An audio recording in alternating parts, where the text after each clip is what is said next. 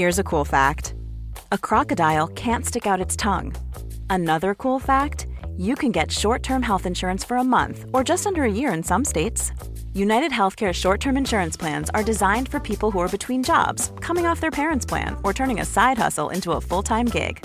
Underwritten by Golden Rule Insurance Company, they offer flexible, budget friendly coverage with access to a nationwide network of doctors and hospitals. Get more cool facts about United Healthcare short term plans at uh1.com. Hola a todos, muy buenas noches y bienvenidos a este nuevo directo de entre los que cada mes apadrina IG. IG, como sabéis, es un broker británico que también opera desde España y que desde hace ya bastantes meses mensualmente impulsa desde este canal una tertulia de reflexión macroeconómica, de análisis de la coyuntura y del momento macro en el que nos encontramos. Eh, si os interesa, pues los servicios que os ofrece IG, que es servicios de correduría, de, de broker, desde el que podéis invertir en mercados financieros, pues os recomiendo que al menos le echéis un vistazo a lo que, a lo que ofrece, a los servicios y a las comisiones de lo que ofrece, cosa que podréis encontrar en el link que aparece adjunto en la descripción.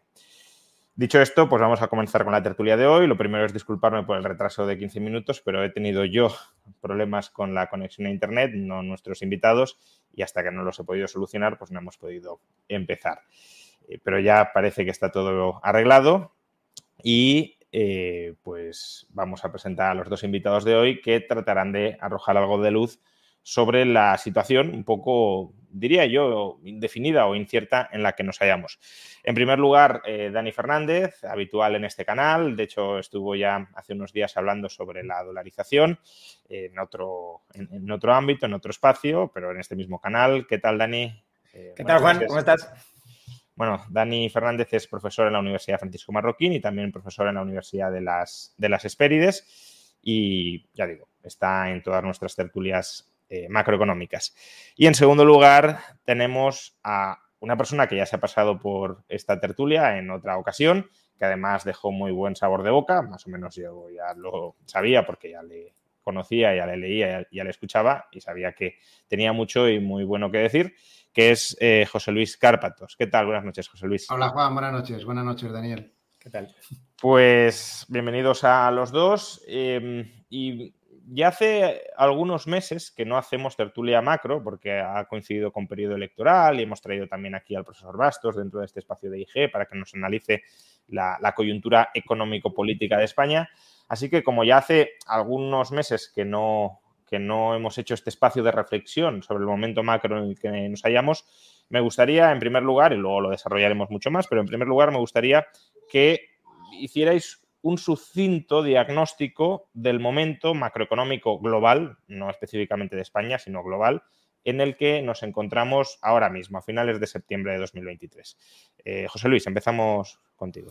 Bien, pues un resumen rápido global, pues yo diría, mm, hay que moverse por diferentes áreas geográficas porque no todos estamos en el mismo momento. Diría, China, siniestro total, eh, directamente. Ahí de China, entonces, muy sí, Bueno, China, siniestro total, Japón, siguen en su mundo, una cosa un poco rara. De momento la inflación anda un poco alta, el crecimiento está empezando a. pero se mantienen al margen y ahora entramos en lo más interesante, Estados Unidos pues de momento aguantan con un crecimiento no tan fuerte como se está diciendo, pero mm, aguantan mejor, mucho mejor que Europa, y la inflación, digamos que bastante contenida para lo que se podía pensar, diría yo, aunque aún queda mucho. Y Europa es el que peor está de todos, con mucha diferencia.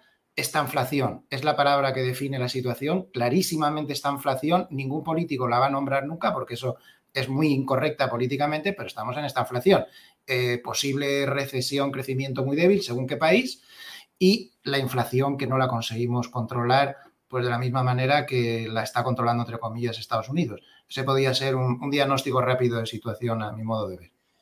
Muy bien, luego, luego os pregunto más específicamente sobre la inflación, porque, bueno, es verdad que se ha controlado respecto a 2022, pero también, como decía José Luis, Em, todavía queda mucho, ¿no? Eh, parece que, queda bastante para, meterla totalmente en vereda.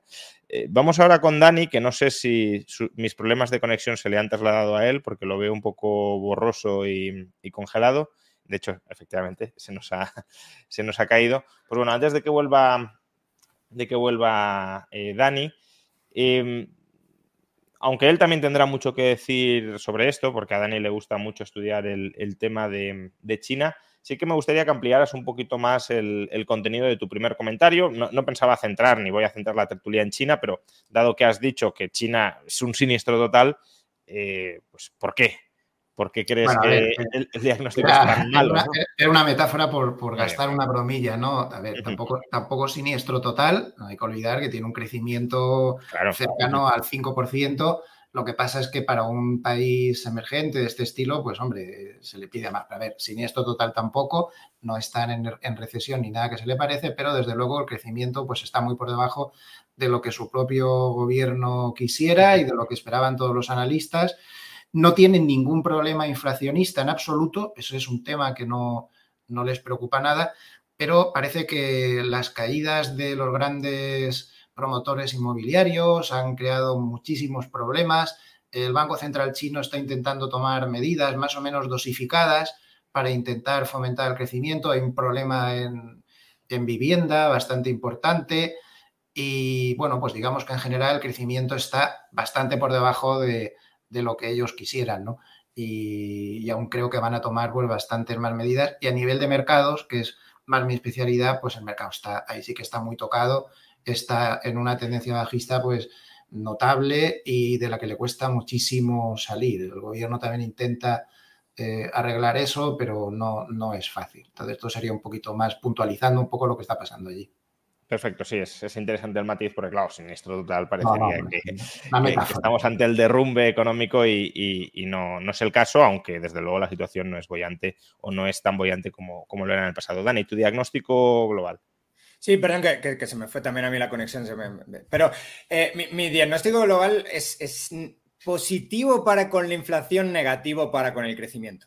Y, o sea, al final, un poco lo que venimos hablando en estas tertulias desde hace algún tiempo es de eh, subida de tipos, qué puede implicar la subida de tipos y cómo esa subida de tipos, pues lo que buscaba era enfriar esa demanda. Y yo creo que esto ya está ocurriendo, ya se está enfriando y ya pues eh, tenemos, eh, pues, pues, pues, de alguna manera, muchos mercados que dependen del crédito, pues ya claramente pues en contracción ya en términos puramente nominales incluso, eh, y, mercado de trabajo, que era el, gran, el gran desaparecido hasta ahora, ¿no? que de hecho lo hemos tratado mucho en tu canal, Juan, ¿qué pasaba con el mercado de trabajo? Oye, es que siguen subiendo tipos y aquí no pasa nada. Tampoco es que estemos con una, pues, con una, pues con tasas de desempleo brutales, pero ya empezamos a ver signos de que el mercado de trabajo sí se está tensionando, que es en principio lo que hubiéramos esperado, quizá que hubiera pasado mucho antes. Pero en cualquier caso, parece ser que ya, por ejemplo, algunas medidas muy, muy claras de exceso de ahorro y dónde estaba el exceso de ahorro, ya sea, ya, pues, pues ya no hay ese exceso de ahorro, prácticamente ha desaparecido el exceso de ahorro de los cheques y de también de no haber podido gastar durante mucho tiempo.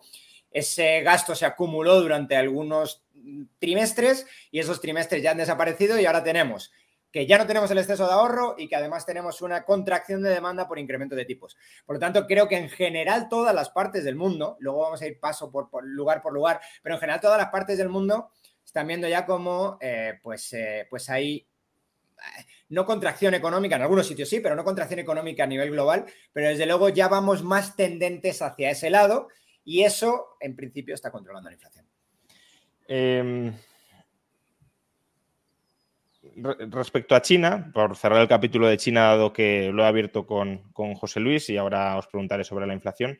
Respecto a China, ¿cuál es tu visión? Porque tú sigues especialmente, bueno, sigues muchas economías, pero la de China también la sigues y desde hace bastante tiempo no has sido optimista con respecto a su evolución y parece que hasta cierto punto, claro, aquí depende de qué entendamos por optimismo y por pesimismo, porque claro, crecer un 5 pues suena bien, pero claro, si vienes de crecer al 10 de manera sostenida, pues pasar a crecer al 5 o a lo mejor incluso menos, pues ya no está tan bien. Pero eh, en cualquier caso, sí que ha habido una ralentización importante de China, incluso mayor de la que esperaban eh, muchos analistas a estas alturas del año. Mm, ¿Cuál es ahora mismo tu diagnóstico? ¿Qué está pasando en? En China? Bueno, China, China, lo que estábamos esperando mucho es una caída muy fuerte de actividad en el sector inmobiliario que arrastrara a todo lo demás.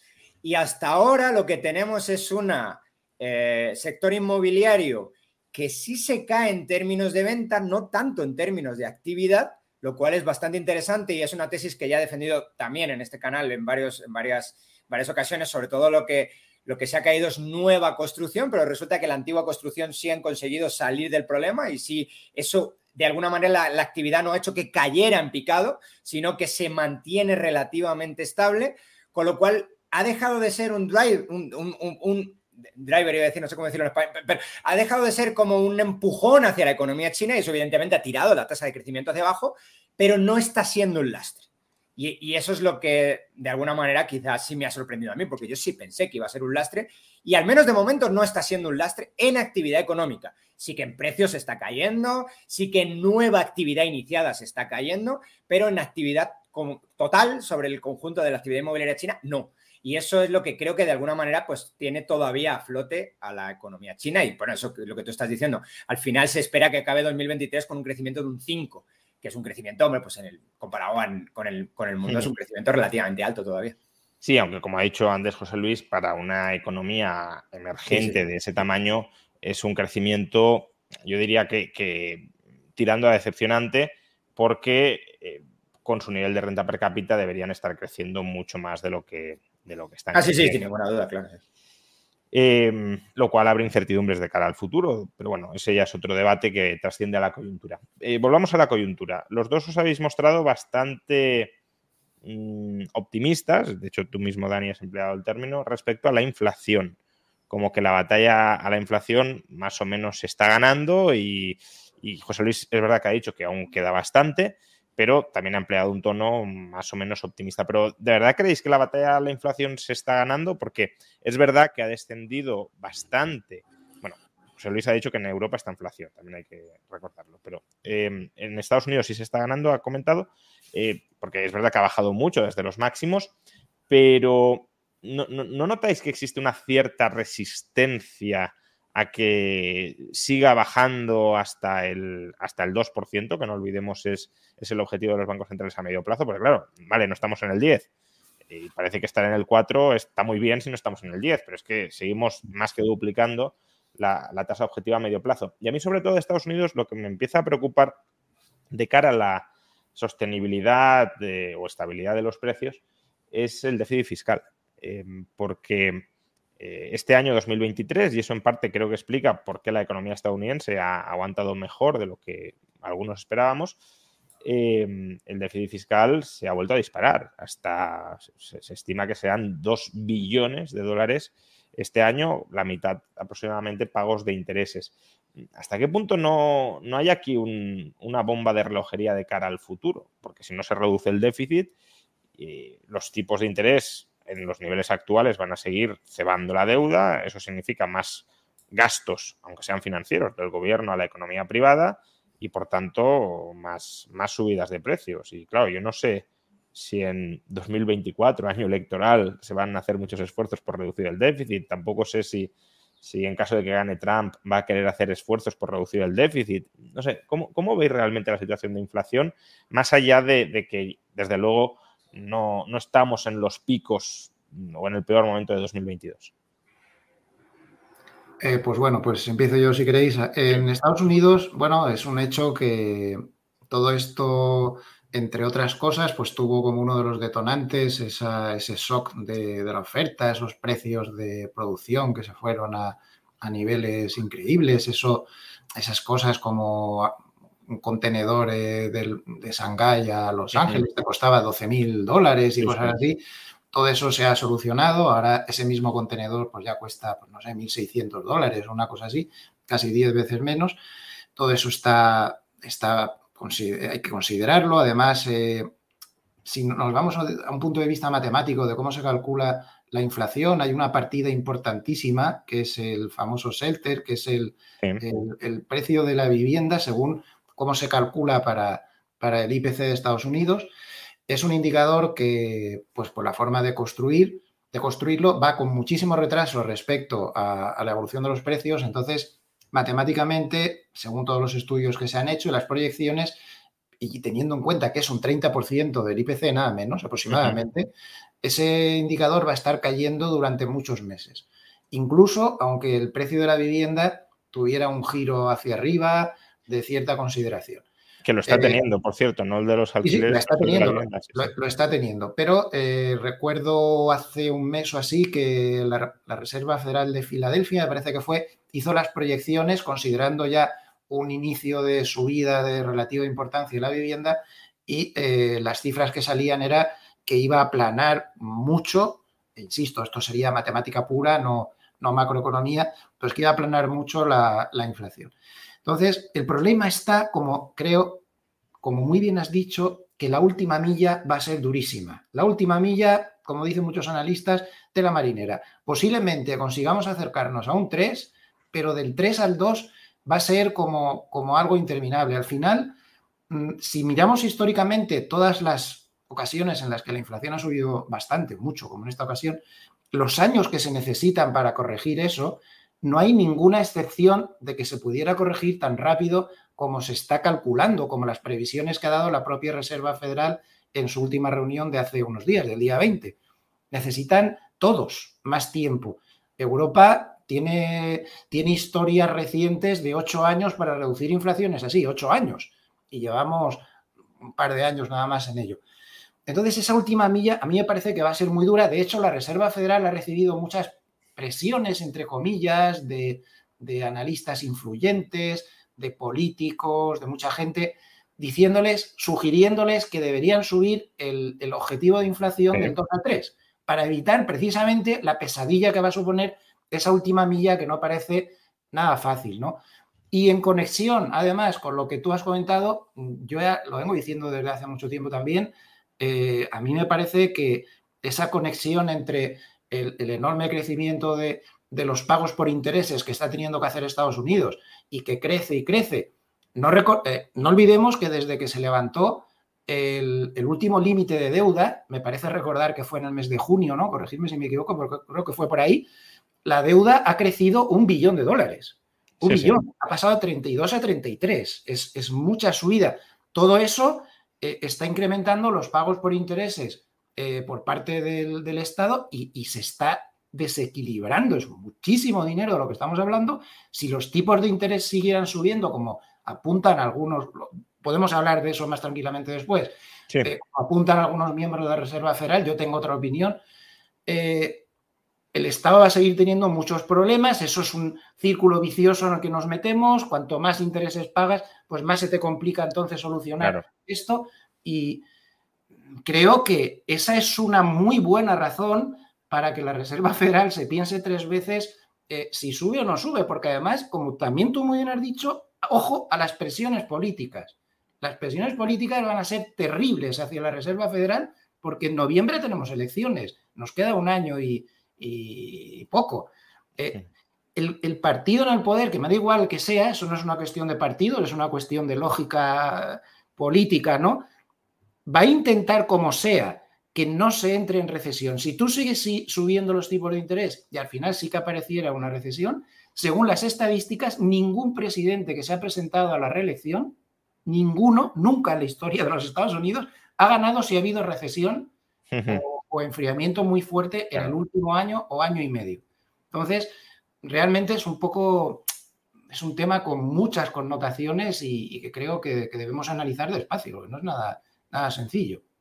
Yo por, aportar algunos, algunos datos, eh, que bueno, ya los conocéis, pero quizá la audiencia no, fijémonos cómo el, IPC estadounidense eh, ha remontado durante el IPC general durante los últimos dos meses, es decir, que mm, parecía que estábamos en trayectoria descendente, pero ha habido un, cierto repunte que también se ha dado en España. En España, en junio, llegamos a un IPC del 1,9%, que parece ser una cosa maravillosa, de ya hemos alcanzado el 2%, pero desde entonces ya está volviendo a, subir. Si en lugar, bueno, si seguimos tomando el IPC, o bueno, eh, porque quiero compartir dos más, si en lugar del IPC eh, eh, cogemos el PCE, que es un IPC modificado teniendo en cuenta pues, los cambios en, las ponderaciones en la cesta de la compra de los consumidores y es un indicador de precios que a la, a la Fed le gusta más. También no tenemos el dato de agosto, pero también vemos la misma tendencia. En, julio se incrementó. Y si cogemos, eh, y este es bastante curioso, si cogemos el, eh, el IPC quitando la vivienda, démonos cuenta de que en junio prácticamente no había habido ninguna subida interanual, 0,6% de inflación, por tanto toda la inflación de junio efectivamente era por vivienda, pero ya está volviendo a subir eh, si quitamos la vivienda. Eh, entonces, dados estos datos, em, ¿cuál es la visión que tienes de la inflación, Dani, y también si lo queréis incorporar, luego también puedes opinar tú, eh, José Luis, dado que no, no, te he preguntado sobre ello, la actual evolución de las materias primas, el petróleo encareciéndose, eh, y, eso va a volver a traer, si se sostiene, claro, presiones inflacionistas. Dani. Eh, quiero separar el comentario por política monetaria y por política fiscal, porque sí parece que, y esto ya lo hemos hablado alguna vez también, sí parece que que, están desacopladas, ¿no? Eh, entonces, política monetaria de la, de la, Fed es bastante contractiva, no solamente por tipos, sino por eh, pues, caída en el balance. Entonces, eh, desde, que, desde que inician la, pues, aunque sea pasiva, ¿no? Pero aunque sea, desde que inician pues, la, pues, la restricción monetaria, hay una caída de bonos del gobierno de un 12% en, en el balance de la Fed desde 2022, inicio de 2022 hasta 2023, el último hasta junio, tenemos una caída de un 12. En, Europa es de un 6. Para, que pongamos un poco también en cada uno en, pues, o sea, los dos están haciendo política contractiva, pero no los están haciendo igual de fuerte. Entonces, desde ese punto de vista, no hay ninguna duda. La política contractiva de la monetaria es mucho más fuerte en la Fed que en el Banco Central Europeo, eso también puede explicar en parte, solamente en parte, ahora voy con la parte de fiscal, puede explicar en parte el diferencial de inflación y cómo se está controlando en un sitio y cómo se está controlando en otro. Ahora, por política, por política, por política fiscal. Hay un concepto que me gusta bastante, que es el concepto de eh, pues, impulso fiscal. ¿no? Entonces, no solamente es si eres más o menos, eh, ¿cómo decirlo? Más o menos. Aquí tenemos el gráfico, por cierto, que has compartido en tu cuenta de, Twitter o de X, como se llama ahora, eh, con los datos que. Eh, sí, este lo, este lo, compartí justo preparando esta, esta charla, de hecho. sí, lo estaba, preparando algo y dije, bueno, ya me ha quedado chulo, lo voy a, lo voy a publicar. Pero bueno. Pues ha habido mayor reducción de balance en, en, Estados Unidos que en, que en También para ser justos, para ser justos, si nos vamos más para atrás, la expansión monetaria de la Fed fue más agresiva. Y también, si quieres otra variable adicional, para ser también justos, eh, el balance de la Fed en comparación con la economía de Estados Unidos es más pequeño que el balance del Banco Central Europeo. Entonces, bueno, hay que poner, perdón, quería por poner todas las, o sea, eso solamente es una parte de la explicación monetaria y hay más partes por ahí, ¿no? Entonces, sí, está siendo más contractivo, pero antes fue más expansivo. Sí. Eh, vale.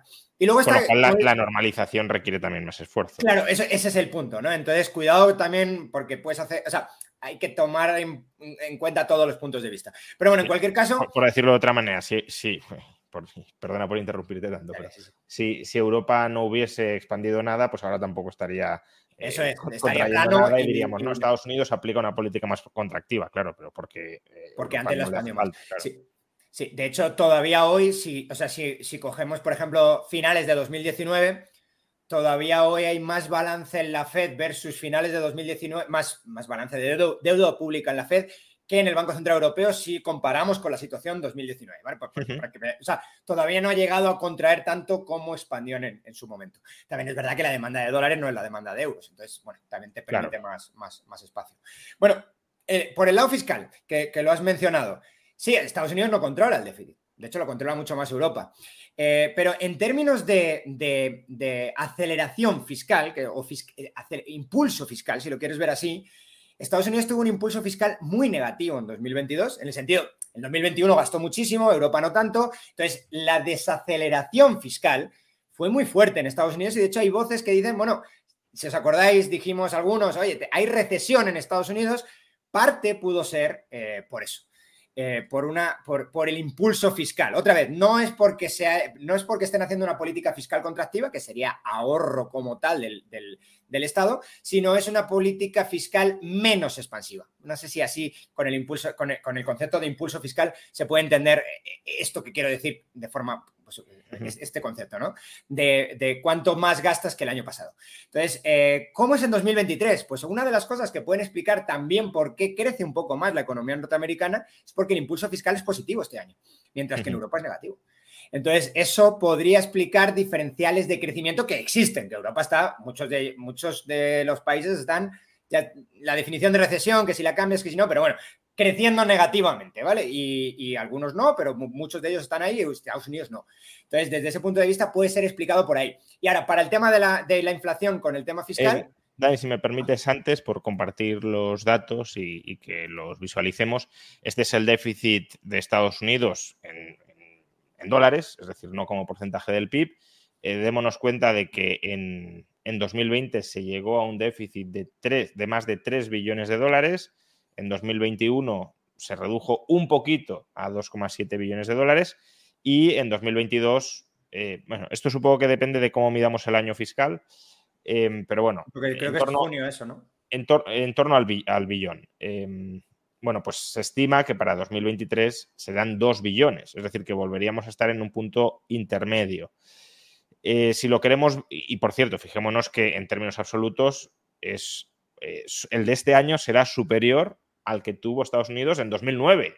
2009 fue un año de fortísima contracción económica, donde incluso desde un punto de vista keynesiano podría tener sentido hacer esa expansión para contrarrestar toda la contracción de la demanda que se experimentó. Y como porcentaje del PIB, pues que puede ser a lo mejor más relevante porque bueno, hay que comparar exactamente 2009 con la actualidad, pues démonos cuenta de que en 2009 se llegó a un déficit del 9,7% del PIB en 2021 fue del 11,9, en 2020 del 14,8, 2022 5,4, 2023 estará en torno al 8%, no tanto como en 2009, pero claro, es que un año de fuerte expansión económica con déficits del 8% del PIB es que es algo inaudito en momentos de paz. En tiempos de guerra puede ser, pero en momentos de paz inaudito. Ah, bueno, pues por, terminar el comentario, sí. Al fin y al cabo, la, pregunta es si estás haciendo expansión monetaria, perdón, expansión fiscal a la vez que haces contracción monetaria, estarías esperando un incremento de tipos muy fuerte, porque lo que tienes es el Estado tirando más, más, más títulos, eh, a la vez que una parte del Estado, que sería la Fed, tirando también títulos al mercado. Entonces, bueno, pues eso explicaría en parte, no es lo único que lo explica, ¿no? Pero explicaría en parte por qué suben tanto los, tipos de la, pues de, la deuda, de la deuda norteamericana. Y en términos de inflación, yo soy moderadamente optimista. ¿Por qué? Porque los PMIs de medio mundo están indicando o recesión o que vamos hacia ella. Estados Unidos incluido, que todavía están en positivo. Eh, y eso tiene un efecto también desinflacionario. Y si uno mira, uno, es un indicador que nos has puesto, Juan, que es el, subyacente, el subyacente se sigue controlando. En Europa menos curiosamente. En Europa es mucho más persistente esa inflación y, quizás, y quizá pues el término esta inflación merece la pena ser tomado en cuenta precisamente porque la, no se está controlando la, la subyacente. Es, verdad que ahora me, me, baila el dato, pero si probablemente José Luis lo tenga, lo tenga en, la cabeza. Eh, es verdad que la inflación subyacente se está controlando, pero si no recuerdo mal, la super subyacente, es decir, eliminando también vivienda, creo que volvió a subir en el mes de, agosto. Por tanto, eh, digamos que, si quitamos alimentos, energía y vivienda, que como explicaba José Luis, eh, sobre todo vivienda, introduce un efecto de distorsión, de retraso, ¿no? Porque no, se actualizan los precios spot, sino que lleva retraso. Eh, sí que estamos viendo en ese supercore de la inflación, que además a la Fed le gusta bastante fijarse, eh, hombre, no diré una tensión o un recalentamiento brutal, pero no, no una tendencia a la moderación continuada como, como, como se producía meses atrás, ¿no? Y, todo eso unido al déficit fiscal me hace ser un poco prudente a la hora de, decir si ya se ha ganado definitivamente la batalla de la inflación o no, porque no, de nuevo, como decía José Luis, la última milla parece que está costando más, que hay un cierto rebote, y luego es que además el déficit público Mm, alimenta la inflación. Y claro, ¿cuánto tiempo se puede mantener déficits públicos de 2 billones de dólares sin que eso vuelva a estimular excesivamente los precios, ¿no? Es decir, Dani, porque tú has comentado. Ah, bueno, ya, ya. Pues eh, has comentado, eh, la recesión es, desinflacionario y me hace ser optimista. De acuerdo, pero entonces descartarías, no lo sé, no, no, estoy intentando eh, posicionarme ahí porque no lo tengo claro, pero ¿descartarías el escenario de la, de la esta inflación que mencionaba antes José Luis como propio de Europa que se extendiera a Estados Unidos? La idea es un poco también qué va a hacer la Fed y cómo va a reaccionar la política monetaria. Eh, y eso no lo sé, sinceramente. Si, si, doblan la rodilla y si la presión política de la que hablaba antes José Luis los, presiona lo suficiente como para empezar a hacer política monetaria expansiva porque se te cae la economía, hombre, pues sin ninguna duda, política monetaria fiscal expansiva más... Perdón, política monetaria expansiva más fiscal expansiva, eso va a ser... No, eso está claro, pero yo, lo que me planteo es, eh, monetaria contractiva y fiscal expansiva, ¿cuál va a ser el saldo? Porque este escenario recuerdo que ya os lo planteé hace, yo creo que no, un año, pero siete u ocho meses a, a, Olaf y a ti, cuando estabais en el canal, os dije, bueno, eh, a lo mejor la Fed se pone a subir tipos de interés y el Tesoro dice, tú sube los tipos de interés todo lo que quieras, que yo sigo emitiendo deuda y refinancio los mayores tipos de interés con mayor emisión de deuda, que es lo que está haciendo el Tesoro de momento.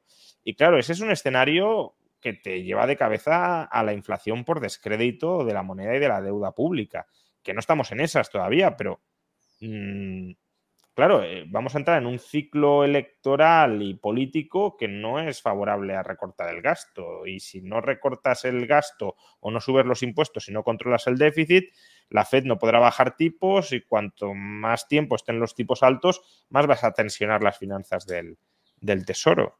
Eh, no sé cómo, cómo ves este, este escenario de choque de trenes.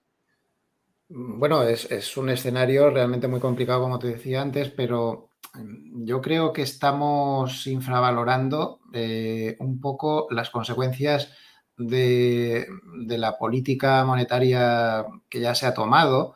Eh, yo estoy muy de acuerdo con lo que ha dicho Dani, y es que. Aquí, José Luis, si, me permites, la evolución del gasto en intereses del gobierno federal en Estados Unidos. Es terrible, es terrible, pero es que además mm, no solo es el, el Estado el que se está gastando mucho ya en intereses. Es que hasta ahora eh, siempre nos hemos preguntado, bueno, eh, le ha costado mucho al, mercado laboral empeorar, le, ha costado mucho a Estados Unidos acercarse a, menores crecimientos como sí que tiene Europa, por ejemplo. Hoy eh, los institutos alemanes han pronosticado un menos 0,6% ya de Producto Interior Bruto en Alemania. Pero es que si vemos los gráficos de lo que estaban, de lo que están pagando las empresas en Estados Unidos por coste de intereses, la sorpresa es mayúscula porque vemos que no solo no ha subido, sino que ha bajado. Eso es totalmente anormal. Nunca antes en la historia se había visto eso. Lo que habíamos visto es que conforme suben los tipos de interés eh, normales de la economía, las empresas van pagando cada vez más intereses, eso repercute inmediatamente en el empleo, repercute en todo. En este momento no se ha producido el fenómeno. ¿Por qué? Pues porque ha coincidido que como tuvimos con el COVID una oleada de financiación, sobre todo para las empresas más grandes, cero, a tipos cero, esa, esa, esa financiación aún no ha vencido, va venciendo poco a poco. Y las grandes empresas, que son las que más se pudieron nutrir de todo eso, en este momento no tienen subida alguna de, tipos de interés. Goldman ha, defendido con, con bastante vehemencia, yo creo que tienen razón, que este factor es fundamental. Entonces, hay una gran parte de la economía que aún no se ha visto afectada por los, la brutal subida de un 0 a un 5 es una barbaridad. Es mucho, es muchísimo. Es que te crujen las cuadernas. Ya vimos lo que pasó en Reino Unido cuando pegas un hachazo eh, de política monetaria de este calibre, ¿no? Entonces, yo creo que todo eso mm, va a empezar a, afectar mucho. Estoy totalmente de acuerdo contigo en que los gobiernos, desde luego, ni el de Estados Unidos ni ninguno, van a aflojar. ¿Cuántas veces no se ha quejado el Banco Central Europeo? No me ayudáis, le decía a los gobiernos. Vosotros hacéis políticas fiscales expansivas y yo estoy aquí haciendo el tonto, ¿no? Soy el malo de la película. Pero es que yo creo que, el efecto que va a tener la, política monetaria, que yo estoy con Dani, ha sido muy, es muy restrictiva a estos niveles, tanto en Estados Unidos como en Europa, se va a ir viendo muy rápido. Y como decía Dani, yo cada vez me fijo más en lugar de los productos interior brutos, sus proyecciones y sus enésimas revisiones, que esto no se termina nunca, algunas de las revisiones son un tanto peculiares incluso, diría yo, pero bueno, yo me estoy fijando cada vez más en un dato homogéneo que mm, tiene menos, menos posibilidad de maquillaje y de contabilidad nacional creativa, que es el producto, los PMIs, los, que además los calcula la misma compañía, más o menos. Lo, calcula Market o, o, concesiones que hace Market en diferentes países, pero al final es la metodología de Market.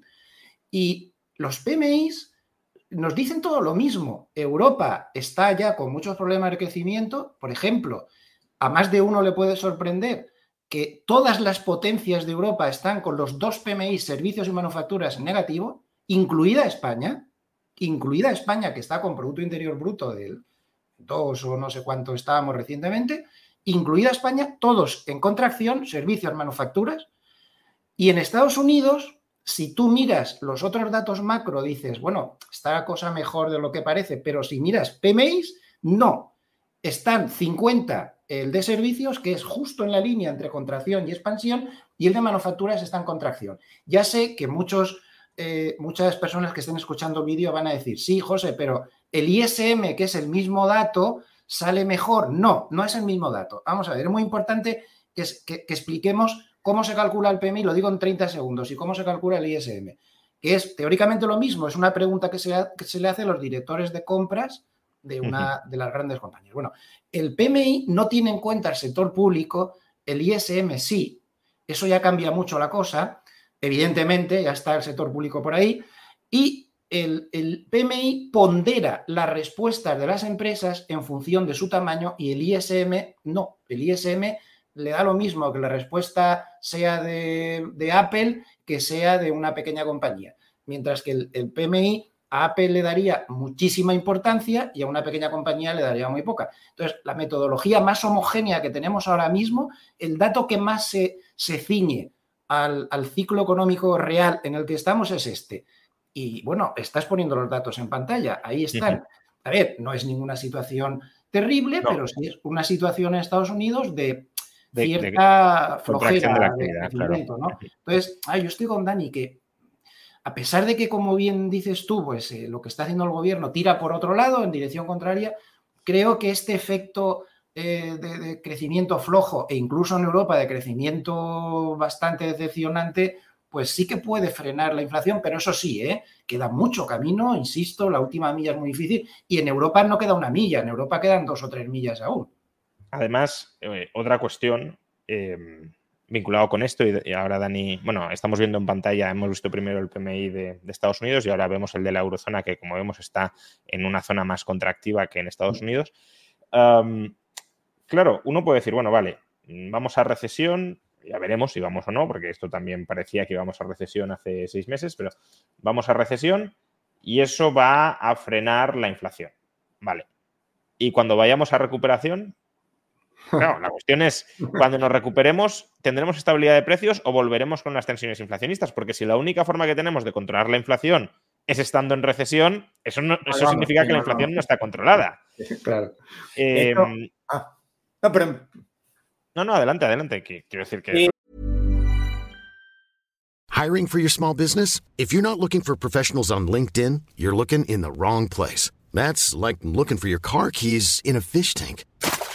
LinkedIn helps you hire professionals you can't find anywhere else, even those who aren't actively searching for a new job but might be open to the perfect role. In a given month, over 70% of LinkedIn users don't even visit other leading job sites. So start looking in the right place. With LinkedIn, you can hire professionals like a professional. Post your free job on linkedin.com slash people today. A lot can happen in three years. Like a chatbot may be your new best friend but what won't change? Needing health insurance. United Healthcare Tri Term Medical Plans, underwritten by Golden Rule Insurance Company, offer flexible, budget friendly coverage that lasts nearly three years in some states. Learn more at uh1.com. Quality sleep is essential. That's why the Sleep Number Smart Bed is designed for your ever evolving sleep needs. Need a bed that's firmer or softer on either side? Helps you sleep at a comfortable temperature? Sleep Number Smart Beds let you individualize your comfort so you sleep better together. JD Power ranks Sleep Number number 1 in customer satisfaction with mattresses purchased in-store. And now, save 50% on the Sleep Number limited edition Smart Bed for a limited time. For JD Power 2023 award information, visit jdpower.com/awards. Only at a Sleep Number store or sleepnumber.com. De hecho, eh, el temor, que ya lo he explicado algunas veces, a mí me gusta ver esto en términos de históricamente si estamos en los 70 o estamos en los 80. ¿no? Y, creo que podríamos estar en los 70, en el sentido de que cada vez que viene una recesión o problemas, mm, expandimos eh, sin, sin, o ni siquiera dejamos de expandir nunca, sino simplemente lo hacemos a diferentes niveles y cuando viene la recesión bajamos tipos y volvemos a hacer política monetaria expansiva y resulta que cuando viene el crecimiento de nuevo, ¡boom!, se nos va la inflación de las manos yo creo que estamos en un riesgo de meternos en esa dinámica. Y aparte hay factores también ya más estructurales. Esto estamos hablando mucho de coyuntura, pero hay factores estructurales como, como, como el comercio y las trabas al comercio que te hacen ser, energética. Y, y, los problemas de energía que te hacen ser negativos en ese sentido de el que tú estás contando, ¿no? De si estructuralmente está controlada la inflación. Y en ese punto sí estoy de acuerdo contigo. Yo creo que coyunturalmente está controlada. Creo que estructuralmente va a depender mucho de política pública y de política en concreto monetaria y fiscal. La fiscal no parece que nadie la quiera llegar a controlar eh, y, la, y la monetaria sí. Y de hecho la monetaria quizás están intentando pasar de frenada. Es posible que, estés haciendo... Eh, es posible que lo que quieras hacer es volver a controlar la narrativa que perdió la Fed. Entonces, ¿cómo vuelves a controlar la narrativa? Pasándote de frenada y diciendo aquí mando yo y es posible que estemos en una situación más o menos así. Pero en cualquier caso, la pregunta es cuánto puedes aguantar haciendo eso. Es decir, si se empieza el mercado de trabajo ya de verdad fuerte, fuerte, fuerte, con, una, con una, un desempleo del 7 en Estados Unidos, ¿lo va a aguantar el, la Fed? Eh, no lo sé, pero es una pregunta que es más para un politólogo que para un economista. Mira, ¿puedo, ¿puedo, hacer un apunte rápido a lo que acaba de hacer Dani. Mira, eh, a nivel de mercados, que es donde más me muevo yo, eh, te voy a comentar, Dani, lo que se está diciendo, ¿no? Eh, ni siquiera van a tener paciencia de esperar a, como tú dices, a un 7. No, no, no, no, no, no, no. En el mercado ya están diciendo que cunde el pánico a nivel mercado, ¿eh? no a nivel económico, en el momento en que se den dos datos de creación de empleo no agrícola negativos, fíjate. hay analistas como Harnett de Bank of America, que es una persona que le gusta dar previsiones de mercado en función de la macro, que opina que la narrativa de aterrizaje suave se rompe en el momento que los operadores vean dos datos, simplemente eso, dos datos en negativo. El problema es que, claro, esta gente reacciona, eh, pues como reacciona. Eh, pero tú has dicho, eh, ¿qué están defendiendo exactamente? Yo creo que están defendiendo sus errores, porque vamos a ver, la política expansiva fue excesiva, creo que estaremos todos de acuerdo en eso, porque no se habla nada de, que la inflación también tiene mucho que ver con esa política expansiva tan bestial que tuvimos. Recuerdo lo de los tipos negativos en Europa, que de verdad a mí me pareció es una cosa bastante contra natura. Vale, ahora metemos la política eh, eh, expansiva brutal. Y luego, cuando llega la inflación, lo que tú has dicho, se quedan mirando. Se quedan mirando. Y dicen que van a crear una media, ¿os acordáis de aquello de la media de la inflación? No sé qué y ahora empieza varios años, sí. ¿Y ahora qué pasa? Sabían perfectamente que se les iba de las manos. Claro, se les ha ido de las manos y ahora es al revés. Ahora queremos ser los más duros del universo porque nos hemos equivocado ya dos veces. Es como un árbitro que ha pitado un penalti que no era y ahora está todo el partido pitando penaltis que no son, ¿no? Entonces es complicado. perdonad que quería hacer ese apunte porque es que me parecía importante. Y mm, por, por seguir con este capítulo de inflación eh, a medio controlar, pero controlada con tipos de interés muy restrictivos. ¿no? Uno eh, en el chat comentaban, pero ¿cuál es la solución a la inflación? Claro, la solución sería que la política fiscal y monetaria estuvieran en orden, ya no digamos, pues si haces, eh, facilitas que se, que se abra y se expanda la oferta, pues todavía más, pero desde un punto de vista de demanda, poner la política monetaria y la política fiscal en orden. Ahora tenemos política monetaria más o menos ordenada, e incluso sobreordenada y política fiscal desordenada, que se intenta compensar con la monetaria, ¿no? Pero, claro, si, si, la, si todo el ajuste recae sobre la monetaria, si todo el control de la inflación recae sobre la monetaria, ¿hasta dónde podrían llegar a subir los tipos de interés? ¿no? Eh, Rafa Rodríguez, y, pues os lo pregunto porque eh, José Luis está más en los mercados y también palpará lo que se percibe allí. Dice, alguien creo que de JP Morgan ha hablado de que queda trecho de subidas de interés hasta el 7%. Su, presidente, su propio presidente ayer por la noche dijo que el mercado no estaba preparado para el peor de los escenarios, que a su modo de ver era unos tipos al 7, si la inflación no se conseguía controlar. Y claro, el problema está en que hoy ha habido caídas muy importantes en los mercados por estas declaraciones de, de Diamond y también porque Cascari de la Reserva Federal ha dicho que él veía una, un 60% de posibilidades de un aterrizaje suave, que más o menos es lo previsto, pero un 40% de posibilidades de un escenario muy inmanejable en el cual la Reserva Federal tuviera que subir los tipos mucho más de lo esperado. Se han juntado esas declaraciones de JP Morgan y de Cascari y menos 1,5% ha bajado el, el SP500. Esto preocupa mucho, es cierto, eso está ahí. Eso está ahí y preocupa mucho. O sea, ahora, ahora mismo, ¿cuál dirías que es el escenario central que manejan los mercados y en función del cual, si se desvía positivamente, sube y si se desvía negativamente, baja? El, escenario está clarísimo porque basta ver la cotización de los futuros sobre fondos federales, lo que están descontando y demás. El mercado descuenta un aterrizaje suave, pues lo que están marcando los PMIs ahora. No es una cosa tampoco terrible, pero un aterrizaje suave donde la inflación está ahí, moderada, lo que hemos estado hablando en todo el debate, pero puede que le cueste esa última milla bastante, pero el crecimiento no se va mucho. Eso es lo que se descuenta. No y, se mantienen, y se mantienen los tipos de interés altos. Los tipos se mantienen donde están, no suben más, no creen a la Reserva Federal. De hecho, los futuros sobre fondos federales no descuentan ninguna subida más. Podría ser un poco, dejan un poco de margen en diciembre, en noviembre, en nada 80% que no. Y, os recuerdo una cosa, eh, la Reserva Federal desde el año 2009 nunca ha ido contra el mercado. Si el mercado descontaba antes de la reunión el 80 de que no, ha sido que no. Porque, entre otras cosas, la que se monta es... Bueno, entonces, eh, ya no se descuenta la economía ricitos de oro, es decir, todo perfecto, todo maravilloso, ya no tan maravilloso, pero el problema para los bonos, como decía Dani antes, los están borrando del mapa, la mayor caída en 250 años de los bonos. ¿eh? El problema está en que se descuenta que no van a tocarlos en mucho tiempo. Y claro, es una política monetaria muy restrictiva la que hay. Y el pensar que van a seguir los tipos así de altos tanto tiempo, pues eso es lo que descuenta el mercado. Es decir, si se cumple lo de JP Morgan o Cascari, batacazo garantizado de proporciones bastante notables.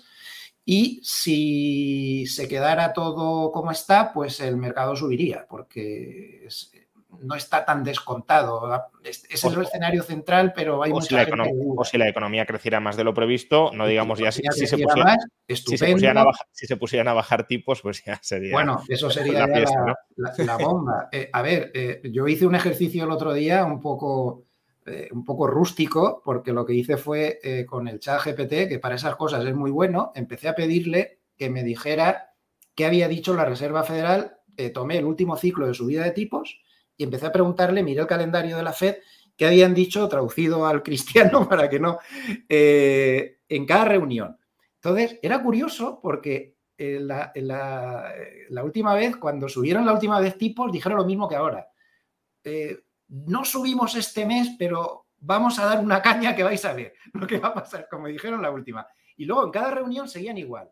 Queda una subida más, queda una subida más, quedan dos más, queda una más, queda una más. Estuvieron seis o siete meses así y de, y de repente, en un mes, sin transición, dijeron que estaban pensando en bajar los tipos 50 puntos básicos de golpe. Fue muy curioso, ¿no? Y empecé a mirar en el chat GPT hacia atrás. Eh, me decía una y otra vez eh, que yo no me he desconectado en 2021, no sé qué. Yo le decía, pero es que te estoy pidiendo datos de antes. Al final se lo saqué y en el ciclo anterior pasó exactamente lo mismo. Curioso, pero se repite siempre la misma pauta. Pero el escenario central, entonces, sería ese. Si bajan los tipos, el mercado se dispararía y empezamos otra vez con todos los excesos, problemas, historias de siempre. Em, justamente te preguntaba qué descuenta el mercado porque hasta cierto punto yo veo que aquí hay, hay factores que, que no se están teniendo en cuenta o que hay riesgos en el horizonte que, que, son hasta cierto punto incompatibles con el escenario central u optimista de los mercados, ¿no? Y es, si los tipos se mantienen mucho tiempo a los niveles actuales, ¿no se va a romper algo en los mercados? Claro, claro, claro, Yo estoy convencido, Juan, yo estoy convencido. Además es que tenemos ejemplos muy recientes. Mira los bancos regionales, todo lo que pasó precisamente por esto, y mira lo que pasó en Reino Unido, y ya se está marcando algo, se van a romper más cosas. Ayer le decían a, al de JP Morgan, ¿tú por qué dices eso del 7%? ¿Porque quieres comprar más bancos baratos o qué? Entonces, claro que se va a romper algo. No sé Dani lo que piensa, pero yo creo que sí, yo creo que se va a romper cosas. Ah, no, sin ninguna duda. Em, eh, antes o cuando en 2021 hablábamos, ya no está tan de moda hacerlo, pero hablábamos, y a mí es un término que me gustaba mucho, el de economía zombie.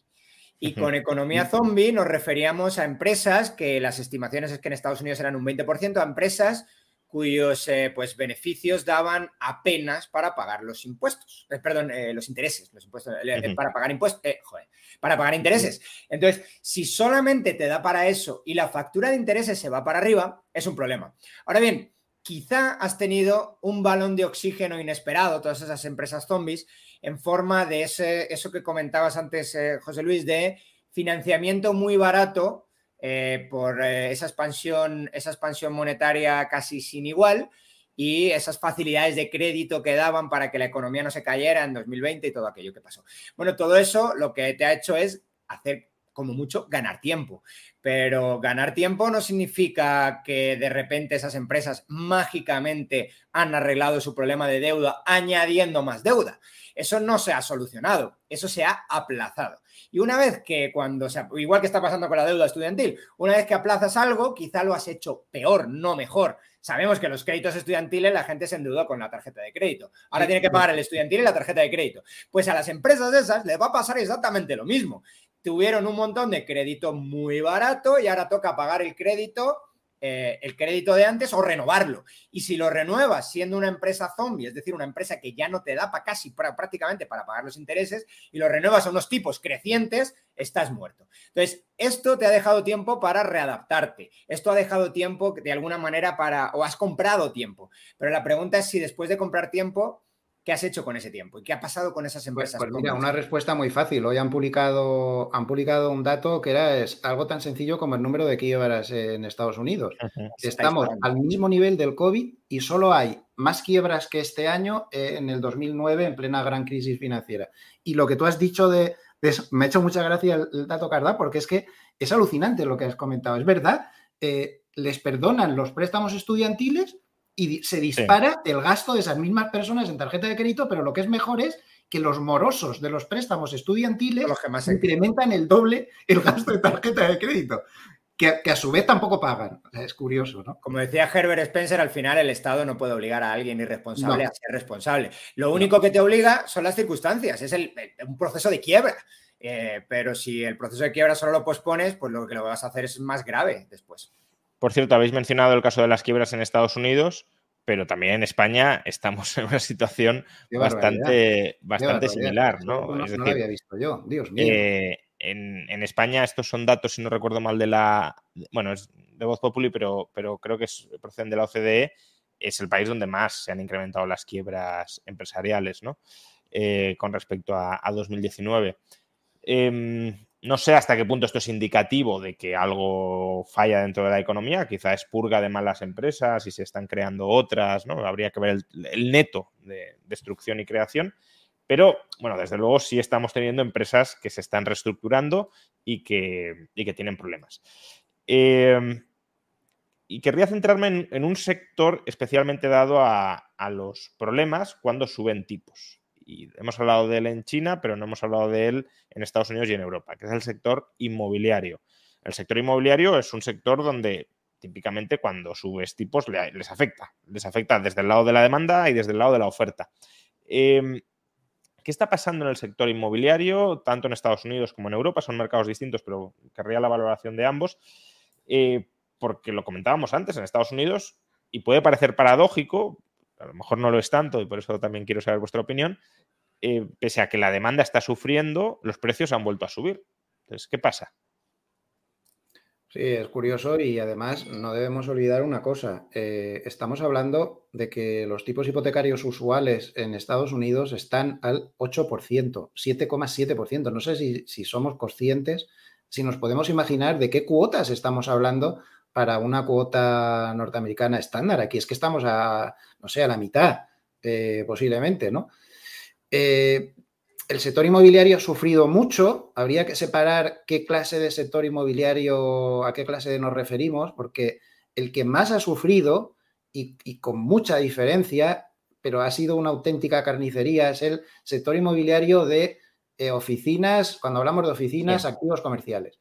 Ese ha sido, bueno, lo han literalmente borrado del mapa porque después del COVID han cambiado las, las costumbres y la ocupación de oficinas eh, y de locales y demás es un 50% de lo que había antes del COVID. En Europa está pasando algo parecido, ¿no? Entonces, ese sector lo han arrasado. El sector inmobiliario normal, pues también ha sufrido mucho. Yo creo que esta subida que está viendo de precios y demás, no me fiaría mucho. A mí me parece que a la larga eh, esas hipotecas a cerca de un 8% pesan como una losa y eso parece que se va a mantener y no sé, no lo veo bien. Y en Europa, pues yo creo que no es el sector precisamente el que nos tenemos que fijar en este momento, porque no me cansaré de repetir que Estados Unidos está mucho mejor que Europa. Eh, yo veo muchas críticas a Estados Unidos, pero no nos miramos a nosotros mismos en el ombligo. Eh, creo que Europa está mucho peor. No soy, no soy muy optimista respecto al sector inmobiliario. Sí, e, el sector inmobiliario, al menos en Estados Unidos, parece que está ocurriendo una cosa muy extraña, que es una especie de gran divergencia. Yo, saqué un vídeo hace no mucho de esto también. Y, era, y, es un tema muy extraño, porque es un tema de, cuando uno ve las ventas, pues resulta que las ventas de, la, venta de vivienda, de vivienda existente está cayendo como un 25% en términos anuales, una cosa, una cosa exagerada. Y la venta de, las nuevas está eh, hasta incrementando, incluso está incrementando la actividad del sector, precisamente porque se están vendiendo más nuevas, pero las antiguas han desaparecido del mapa. Y la pregunta es por qué ha ocurrido esto o por qué está ocurriendo esto. Y resulta que parece ser que lo que está empezando a ocurrir es que hay gente atrapada en su hipoteca. ¿A qué me refiero con atrapado en su hipoteca? Has, cerrado una hipoteca tipo fijo de un tipo de interés, pues yo qué sé, de un 2, un 3 o un tipo de interés relativamente bajo en Estados Unidos y eh, ahora te planteas la siguiente, quiero cambiar de casa. Entonces, para cambiar de casa, pongo mi casa a la venta. Pero ¿cómo voy a cambiar de casa si tengo vinculada una hipoteca del 2% en mi casa? Lo que hago es me quedo en mi casa y me quedo atrapado en mi casa y es un mercado que deja de moverse. Dicho de otra manera, están bajando la demanda de vivienda está bajando mucho porque la demanda de hipoteca está en mínimos históricos. No sé si la demanda de hipotecas está en el 90, igual que en el año 94 o algo así, o en el año 95, no sé, está en mínimos de 20 años o casi 20 años. Sin embargo, los precios suben, lo cual no tiene sentido, porque si se te desaparece la demanda, ¿cómo leches puede ser que los precios no se, los precios sigan subiendo? Y, lo que parece que está ocurriendo, al menos hasta ahora, es que parte de la oferta también se está desapareciendo, y en concreto la oferta que está desapareciendo es la oferta de vivienda usada y es de la gente que podría estar demandando otra vivienda, quizá más grande o en otro lugar o lo que sea, y no lo está haciendo, no se cambia de casa, no pone su casa a la venta, precisamente porque está atrapado con una hipoteca de un tipo de interés muy, muy bajo. Entonces, eh, este, esta, esta gran divergencia, yo lo explicaba en términos de ¿cómo puede ser que a la vez pasen las dos cosas y parece ser que es perfectamente compatible simplemente que se caiga la demanda con que se caiga a la vez la oferta porque la gente está atrapada con financiamiento muy barato en vivienda? Curioso, ¿eh? Bastante curioso eso, sí. Eh, y se cae la oferta, creo yo, no solo eh, por, por, lo que comentas, por ese son rehenes de su propia, de su propia hipoteca, sino también porque el sector de la construcción es un sector intensivo en capital y por tanto si encareces el acceso a financiación, pues eh, construyes menos, renuevas menos viviendas y por tanto sacas menos oferta y ahí pues el, juego depende de la relación, cae más la oferta o cae más la demanda. Por cierto, una em, cosa también que, un dato que se me había olvidado dar, que estoy viendo ahora la gráfica de, este vídeo que hice, eh, el, el precio de una vivienda nueva, el mediano, el precio de una vivienda nueva y el precio de una vivienda ya utilizada, usualmente siempre es más alto el de la vivienda nueva que el de la usada, y están casi igual. Casi iguales, vamos, nada, igual. Eh, la última vez que estuvo igual fue en 2005. Entonces, eh, pues, que son cosas que uno diría, hay, hay, una señal de alarma aquí. No sé muy bien qué me está indicando esto, pero... Hay algo raro, sí. Esto no cuadra. Esto no debería, haber, deberían estar separados. Y cuando no están separados pasa algo mal. Entonces, eso, eso te, como que de alguna manera te enciende, te enciende bombillas de, alarma. ¿Y dónde está la alarma? Yo he explicado quizá una, una, una vía, ¿no? Otra es la que ha dicho Juan, ¿no? De, encarecimiento de costo de capital y todo eso. Y supongo que hay más por ahí, eh, porque yo no soy capaz de ver, pero bueno. Eh, Lonecker nos pregunta, enhorabuena por el directo, ¿qué opináis sobre el impacto de la reducción de M2 en la economía? Aspecto que no ha sucedido hasta la fecha. Eh, bueno, por ver algún dato sobre ello y, lo podemos comentar. Eh, es verdad que M2 cae, aunque parece que la caída en Estados Unidos ya está algo estabilizada. Em, en Europa, eh, a ver, en Europa también vemos que está cayendo, lo vemos aquí, M2 eh, ha caído en unos 200.000 millones de euros desde finales de 2022, pero me llama la atención, más que la caída de M2, que no es eh, tan intensa, la caída de M1, que además es un componente más restringido que M2 y por tanto mm, debería caer menos. en términos relativos no, pero en términos absolutos sí. fijémonos que en Europa M1 ha caído en el mismo periodo en 700.000 millones, por tanto bastante más que M2. Y en Estados Unidos, si queremos ver la comparativa de, M1, pues desde el máximo ha caído en, dos, aproximadamente 2 billones 300 mil millones, eh, más que M2. Mm, ¿Cuál es el impacto que esto puede tener en la economía? ¿Qué indica? Yo aventuro mi interpretación, que aparte creo que tampoco es nada del otro mundo, de por qué M1 ha caído bastante más que M2 y es porque está, debe de estar habiendo una conversión masiva de depósitos a la vista en depósitos a plazo para aprovechar los altos tipos de interés. Pero aún así, pero, pero aún así em, el impacto que todo esto puede tener en la economía, ¿qué, indica cuando se contraen estos agregados monetarios y cuál puede ser la consecuencia?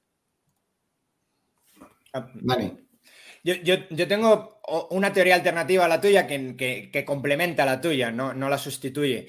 Y es que, sobre todo en Estados Unidos, la competencia de los fondos del mercado monetario es, es, eh, pues eso está siendo una carnicería para los bancos. Eh, el banco está pagando, lo digo un poco de memoria, no tengo el último dato delante y no lo puedo buscar tan rápido, pero debe estar pagando un 1,5-2%, un depósito. Sí, está por ahí, eh, como en España, están pagando el fondo del mercado monetario está pagando un 5.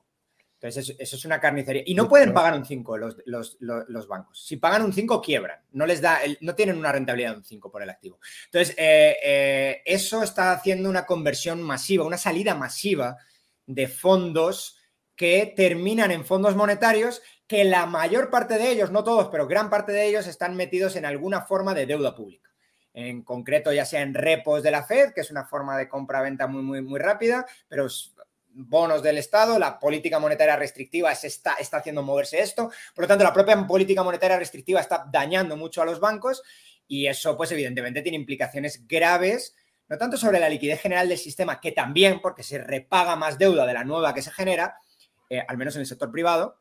A ver. Aquí tenemos el dato que estabas pidiendo, Dani, em, los tipos de interés eh, en Estados Unidos y en la eurozona. Eh, fijemos las líneas. Eh, sí, el policy rate es un proxy de lo que paga un De la Fed, sí, de lo que cobra. Y luego la línea en puntos amarilla es el tipo de interés de los depósitos a plazo, 1,5% y la verde, la de las cuentas corrientes, que es, es nula, ¿no? Y tenéis la línea continua, el mismo ejercicio en la eurozona, y fijémonos que está habiendo una traslación de tipos de interés en depósitos a plazo y algo más también en cuentas corrientes, bastante más intensa en la eurozona, a pesar de que el tipo de interés del Banco Central ha subido menos. Diría que eso es así en la mayor parte de Europa, salvo en España, donde esa traslación todavía es bastante bastante incompleta. Y efectivamente, como dices, pues está habiendo una fuga muy importante a fondos del mercado monetario. A ver si tengo por aquí. sí, yo, lo tengo por ahí, hice un informe de esto con, con Jonal de Coa, así que lo tenemos por ahí medio calculado, pero lo puedo buscar, lo puedo buscar rápido, pero así, un dato muy rápido. Aquí, aquí tenéis ah. el, el, dato ¿no? de, de, entradas de, bueno, de activos manejados, mejor dicho, por los fondos del mercado monetario y, como podemos ver está en máximos pues, históricos, más de 5 billones eh, europeos de, activos manejados por los fondos monetarios. Y prácticamente casi uno a uno son salidas de depósitos. Sí, sí, sí. Y, además es que eso fue lo que hizo quebrar a un montón de bancos regionales precisamente. Y no hay que olvidar que desde el mes de marzo la Reserva Federal se vio obligada a poner una ventanilla de auxilio que lo que hace es que compra los, compra los bonos o, los toma prestados al precio al que van a recuperar el capital al vencimiento, no a la cotización de mercado de, ahora. Pero es que, eh, yo no sé, eh, eh, hoy veía un dato que me ha dejado, si tomamos una especie de media agregada de todos los bonos que hay en circulación en Estados Unidos, mezclando el tesoro, corporativos. Estamos hablando de, una cotización promedio de 85 centavos, es decir, casi 15 centavos por debajo de, lo normal. Una carnicería auténtica. Y si nos vamos, a, por ejemplo, a Europa, el bono austríaco a 100 años, aquel famoso que emitieron, está a treinta y tantos céntimos.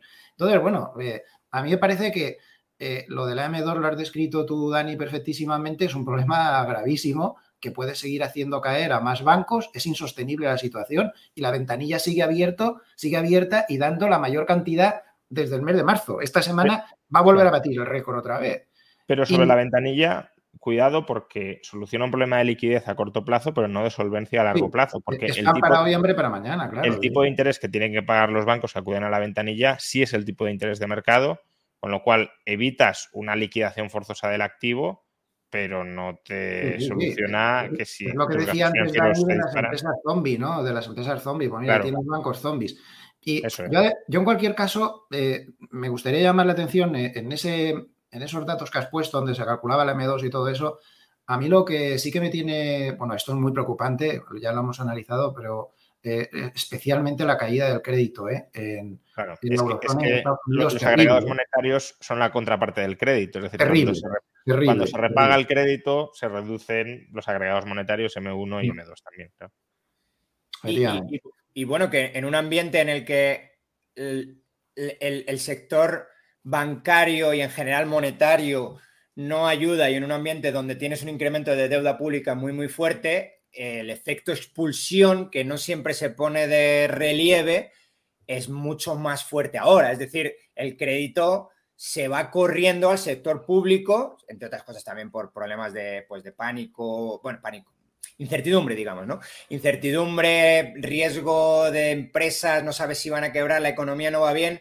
Entonces hay, hay un efecto expulsión muy, muy fuerte, porque ya no hay acomodación monetaria de toda esa deuda pública. Es justamente lo contrario. Los bancos no están comprando porque están viendo cómo se les van sus depósitos y la única acomodación cuasi monetaria que podrías llamar, que es quizás estar dentro, dentro del MZM o del M3, o quizá M4, no lo sé, depende cómo los definas, son esos depósitos del eh, fondos del mercado monetario que terminan en deuda pública, por otro lado.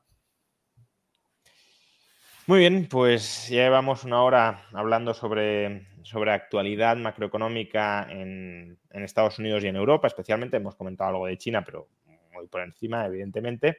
Eh, y Japón no hemos tocado, pero también es una zona de potenciales turbulencias con. Japón es una bomba de relojería, Juan. Es una bomba de relojería. Está menospreciándolo todo el mundo lo que, la que, lo que puede afectar al resto de economías. Yo recuerdo lo que ha pasado simplemente porque dentro de esa, de esa política de intervencionismo absoluto que tiene el Banco Central de Japón, eh, simplemente levantó el límite del control de, la curva de tipos medio puntito y bueno, se tambalearon todos los mercados de bonos del mundo, pues imagínate que están empezando a decir que igual lo levantan del todo, ¿no?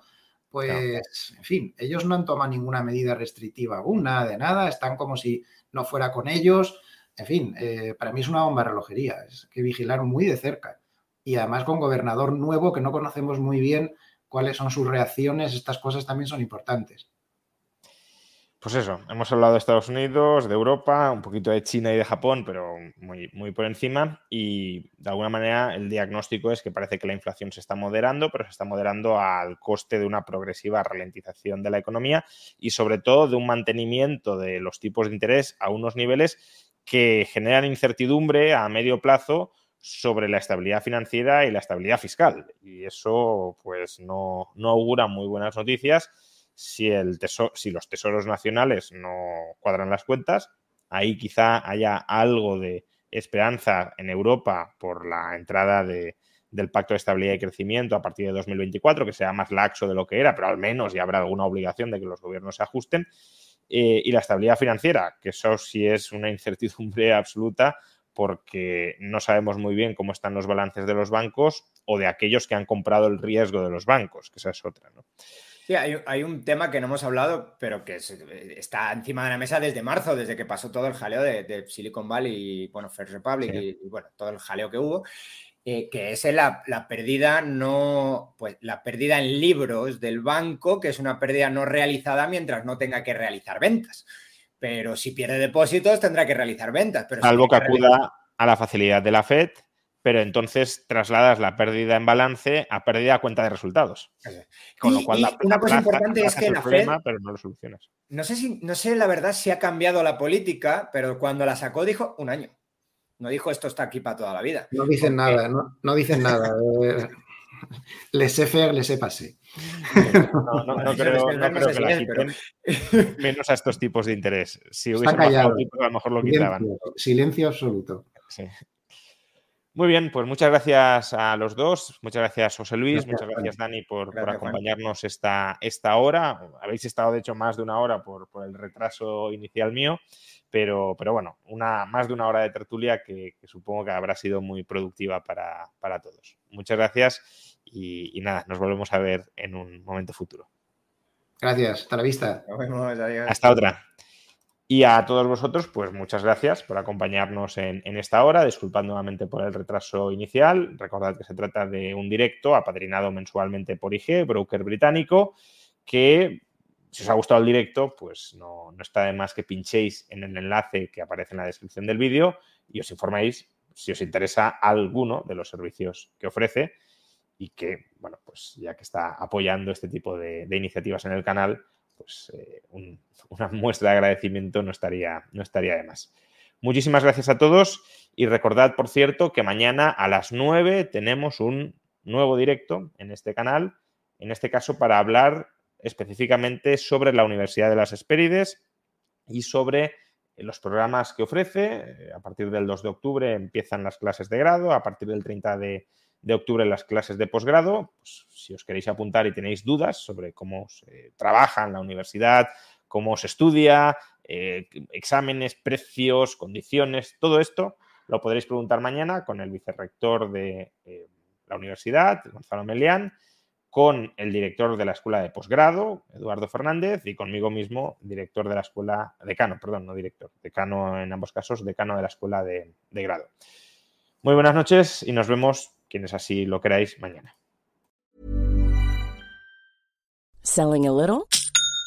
A a? Shopify helps you do your thing however you cha-ching. Shopify is the global commerce platform that helps you sell at every stage of your business. From the launch your online shop stage to the first real life store stage, all the way to the did we just hit a million orders stage. Shopify is there to help you grow. Shopify helps you turn browsers into buyers with the internet's best converting checkout. 36% better on average compared to other leading commerce platforms because businesses that grow grow with Shopify. Get a $1 per month trial period at shopify.com/work. shopify.com/work.